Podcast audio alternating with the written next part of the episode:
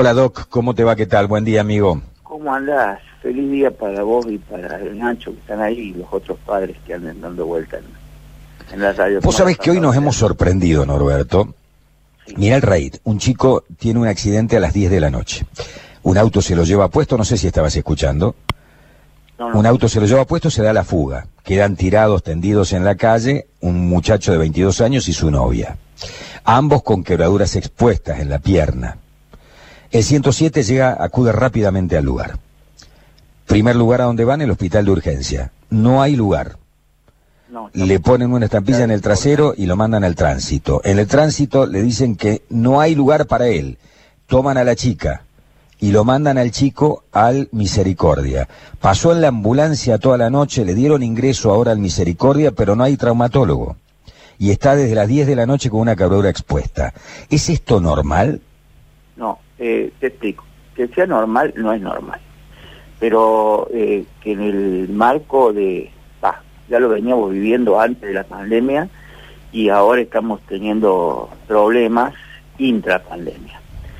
Eh, con muy buen criterio, eh, el COE determinó sectorizar los hospitales eh, en la ciudad de Córdoba. Entonces, nosotros fuimos un hospital elegido para eh, todo lo que sea traumas y, y todo lo que sea cirugía libre de COVID. ¿Estamos? Entonces, Sí. eh, se desafectó el San Roque y pasó a ser un hospital puramente COVID. Eh, lo mismo que eh, El Rawson. el tránsito y otros hospitales tomaron otro tipo de funciones. Lo que pasa es que en los últimos tiempos, en las últimas semanas, la actividad ha sido ha ido increciendo, no tanto con accidentes de tránsito, pero sí con violencia ciudadana, a tal punto que hoy tenemos el hospital en iguales condiciones que la teníamos antes de la época del COVID, o sea, saturado, eh, con las camas eh, no solamente de terapia de piso, sino que también las camas de, de la guardia y del shock room están ocupadas por pacientes internados. Hay pacientes que se operan, pasan el tiempo y, pasan el postoperatorio y se van de alta y nunca ingresaron a una cama con colchón, estuvieron en camilla durante todo su tiempo. Eso no es normal y no debería ser así, pero las circunstancias hacen de que sea así. Si vos me preguntas qué cosas favorecen a esto eh, y por qué se favorece esto en la época de COVID, bueno, hay dificultades para derivar a los pacientes que están secualizados ya por sus lesiones y, están ocupando una cama. Nosotros sabemos que nuestra función como hospital terminó y necesita un centro de rehabilitación probablemente o facilidades en la casa con, con, con, digamos, aspiración o, o otro tipo de enfermería domiciliaria y demás. Y bueno, es muy difícil en este momento encontrarles un lugar a esos pacientes. Es muy difícil también que la gestión de prótesis para aquellos pacientes que necesitan cirugías de columna o cirugías ortopédicas sea ágil a nivel de ministerio. ¿Por qué? Porque estos pacientes, digamos, estando ahí, con todas estas limitaciones administrativas que nos genera esta, esta pandemia, eh, los tiempos se dilatan y, tampoco podemos eh, poder operarlo y poder darle solución a estos pacientes y tampoco los podemos mandar a la casa y no están ocupando una cama que a lo mejor podría ser más ágil el- la gestión esta. Otro O sea, vos decís, el hospital de urgencia los está- tribunales están de, perdóname, los tribunales están de, de, de feria pandémica, digamos. Sí, ahora están trabajando, está- ahora están trabajando. Nosotros tenemos pacientes que están judicializados y tampoco porque no se los quieren llevar y tenemos que buscarle lugar a través de la justicia.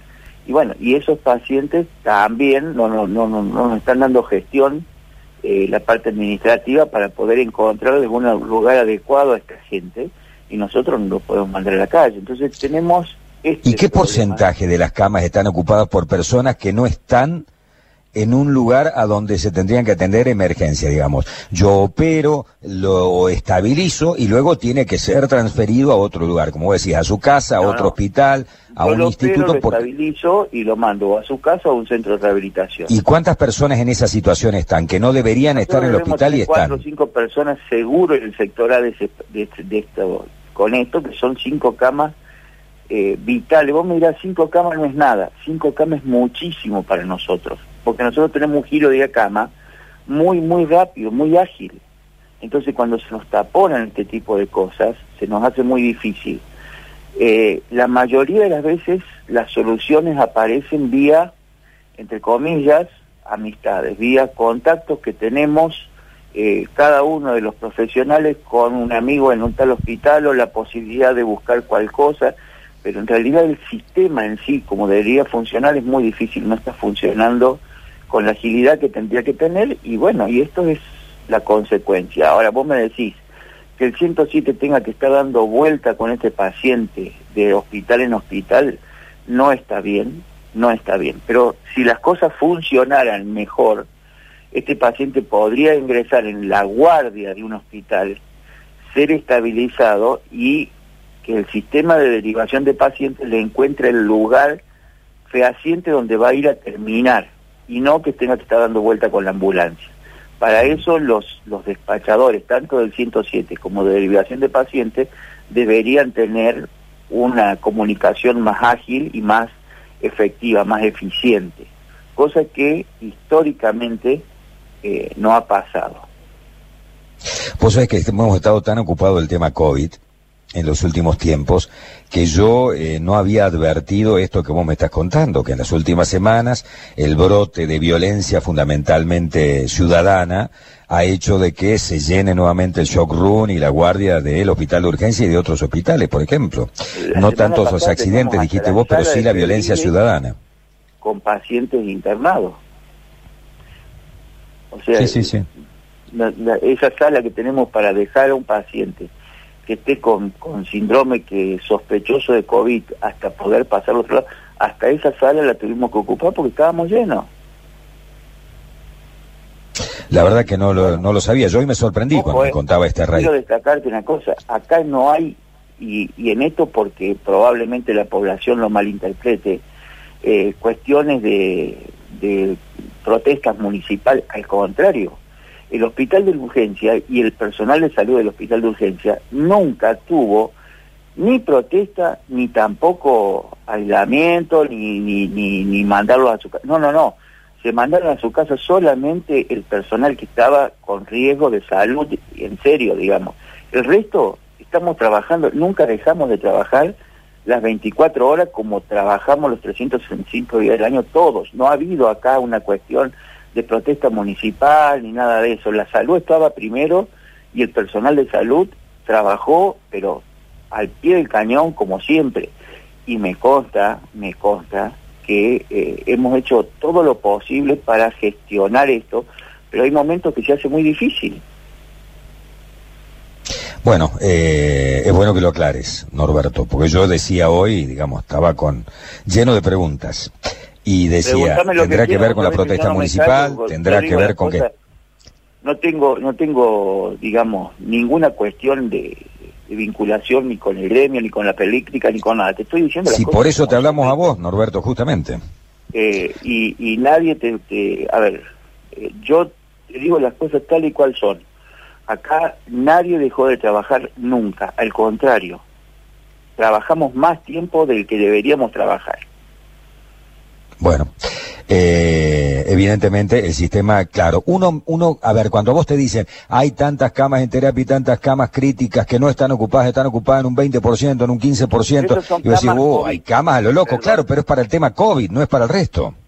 El, por eso, porque se esperaba que el tema COVID se generara una demanda como la que está generando en provincia de Buenos Aires.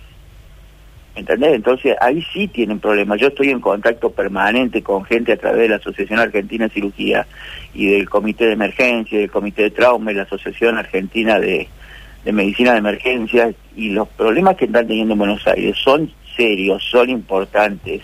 Eh, son importantes inclusive para los cuidadores de la salud. Sí, sí, claro. Y bueno, y esto, digamos, acá en Córdoba, gracias a Dios y a los cuidados que se han ido teniendo, y espero que sigan haciéndose con responsabilidad y criterio, responsabilidad y criterio no ha sido lo que se esperaba en su momento, como dijimos a, mitad de mayo o a fin de mayo y estamos en junio, mitad de junio, y todavía no se han ocupado toda esa cantidad de camas, gracias a Dios, y al trabajo que se ha ido haciendo a través del COE, a través de todo, y a lo mejor con errores, sí, probablemente, pero, a ver, con criterio.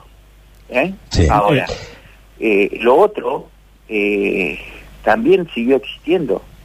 La gente no cambió la mentalidad, ni cambió la cultura en, en dos meses por la pandemia. En un primer momento sí hubo una disminución de casos ya sea de violencia, eh, y de y de accidentes de tránsito, quizás por el asombro, quizás por por la digamos el susto que se llevó la gente con esto y lo que los medios de prensa eh, también impusieron en la sociedad a través de su comunicación diciendo que bueno hay que cuidarse, hay que encerrarse, hay que quedarse, pero ese encierro, ese quedarse, ese cuidarse, sobre todo en la periferia y ahora generalizado ha dejado de, de existir y la gente no lo resiste. Bueno, y así estamos como estamos. Norberto, una consulta. Dentro de tu experiencia, eh, por lo que nos comentaba el papá de este chico accidentado que tiene esta fractura expuesta desde anoche cerca de las diez y media, cuando ingresó al, Hospital Misericordia, donde finalmente lo aceptaron, le dijeron hay que esperar que venga el traumatólogo a eso de las 8 de la mañana. ¿Alguien habrá hecho ahí un, un triage, una observación que dicen, bueno, no es tan importante que venga ya a pesar de que sea una fractura expuesta o eso tiene que tener una intervención inmediata? Depende de la lesión que tenga, eh, porque una fractura expuesta puede ser una fractura menor con una lesión mínima en la piel cercana al lugar de la fractura y entonces eso sí puede esperar, no es una urgencia o puede ser realmente una exposición, lo que se llaman fracturas tipo 3 o grado 3, que son ya exposiciones completas de hueso, de, del miembro casi amputado que, que, realmente requiere otro tipo de atención en la urgencia. Yo me imagino que eh, los profesionales, eh, nadie es tan inconsciente como decir, tengo una fractura al lado 3, esperate que venga el traumatólogo, ni siquiera que si hubiese sido ese tipo de fractura hubiese salido del hospital de urgencia que fue la primera la primera punto donde llegó. ¿Por qué? porque nosotros a ese tipo de pacientes, cuando llegan, nosotros los metemos a quirófano y si lo tenemos que dejar internado en el quirófano, como me ha pasado más de una vez, hasta encontrarle una cama, queda 8, 10 horas en quirófano hasta que le encontramos una cama, ya sea en el hospital o en otro hospital o donde fuera. Pero no lo dejamos ir del hospital. Debe haber sido una lesión no tan importante, me imagino, y estoy hablando sin saber porque no lo he visto, eh, no, no lo dejaron bajar de la ambulancia directamente, no pudieron los, los, los médicos del 107, los paramédicos no lo pudieron bajar. Beto, Beto, a ver, tanto los médicos del 107 como los médicos del hospital se hablan. A ver, no es que acá no bajás porque el tipo viene y me dice yo tengo una fractura tipo 3, yo la bajo aunque sea como sea y la meto a quirófano ya y, después que resuelvo todo veo a ver qué sigue, pero lo más importante es la vida. A ver, tampoco empecemos a pensar de que no lo dejaron bajar y estaba muriéndose, porque no creo que haya sido la situación esa. No, pero vos fíjate que Juan, el papá, dijo que en el tercer intento dijo, vamos a comunicarnos con la fiscalía para poder dejarlo en algún lugar. Hasta ellos, de, a ver, además es una ambulancia que está ocupada durante 10 horas con un paciente, ¿no? Que podría estar atendiendo otras emergencias. Estamos de acuerdo en eso y estamos de acuerdo en, también en que por ahí cuando nosotros no tenemos la posibilidad de cama, no la tenemos. Y si yo y si el paciente puede encontrar otro lugar donde sí la pueda tener, el problema no es de los médicos que están arriba de la ambulancia o de los médicos que están en la guardia. El problema también pasa a ser de los sistemas de comunicación. ¿Por qué? Porque el 107 tiene un despacho un despacho que recibe una llamada y despacha una ambulancia a buscarlo. Pero ahí no debería terminar su función. Su función sigue en la comunicación y dice, a ver, ¿qué encontraste? ¿A dónde podés ir? Yo te voy buscando cama para lo que vas a buscar. ¿Me entendés lo que lo, Ujú. cómo es el sistema? Sí, sí, sí. La, la atención de la emergencia tiene cuatro patas. Y esto para que lo entendamos bien y, y que lo entiendan también quienes van a gestionar salud. La atención prehospitalaria para llevar al paciente adecuado en el tiempo indicado al lugar adecuado. La atención hospitalaria que tenga atención las 24 horas, los 365 días del año. La rehabilitación para poder reinsertar rápidamente esa persona a la sociedad y la extensión a la comunidad, que es un poco lo que estamos haciendo ahora, la comunicación, la prevención, la concientización para que estos eventos traumáticos no existan. A ver, estas cuatro patas tienen que funcionar. Si deja de funcionar alguna, pasa lo que nos está pasando ahora. Las- tanto el prehospitalario no está funcionando con los sistemas de comunicación adecuados, el hospitalario no tiene la disponibilidad para poder recibirte el paciente, la rehabilitación no encontramos a centros de rehabilitación donde mandarlos y la extensión a la comunidad, que es la comunicación, levantó la guardia, se dedicó al COVID y sí crecieron las otras cuestiones. Es lo que nos va Clarísimo. Norberto, te agradecemos como siempre el contacto telefónico. Bien, disculpa el tiempo, a lo mejor nos extendimos, pero... No, no, pero merecía la pena. Es un tema realmente que nosotros teníamos, no te digo en el olvido, pero no lo habíamos seguido a lo mejor con la atención que lo deberíamos haber atendido. Yo pensé que estábamos tranquilos todavía, que había camas en todos lados, que los médicos estaban tranquilos, que no había tanto No, quilombo en no las salas de emergencia, en las guardias. Eso. No estamos tranquilos, no solamente no estamos tranquilos porque estamos trabajando bajo una presión muy importante, presión no solamente por, por lo que nos pasa dentro del hospital, sino porque nos pasa en la cuestión administrativa del hospital. Y eso ya es otro tema, que es la cuestión de que, a ver, que nos alteran eh, los sueldos que tenemos o, la, o las- la cuestión económica administrativa de cada uno, ¿eh? Eh, sea, de buenas a, la mañana nos, nos descubrimos de que nos han pasado el título a un no remunerativo, que nos alteraron el sistema jubilatorio, que nos hicieron un montón de cosas en el marco de la pandemia en el cual nosotros estamos distraídos haciendo lo que sabemos hacer y lo que no podemos dejar de hacer. No podemos dejar de atender pacientes, no podemos dejar de atender emergencias, no podemos dejar de atender la pandemia. Y la otra gente que por un lado dice no los vamos a tocar, no le vamos a hacer, no lo vamos a decir nada, y después vemos el recibo de sueldo y nos hicieron. Pero Sí, nadie supuestamente a dejar en el área de salud no había eso cambios, ¿no? Ni tampoco dejamos de atender pacientes, ni tampoco dejamos de, de- de darle cabida a esos pacientes en nuestro hospital. Bien. Norberto, te Alguna agradecemos vez nos tocará reclamar eso, quizás si nos ayudan ustedes también. Por supuesto que nos vamos a ocupar absolutamente de todos los temas. Norberto, gracias, ¿eh? Por favor. Chao, amigo. Hasta luego. Buen día. Buen día.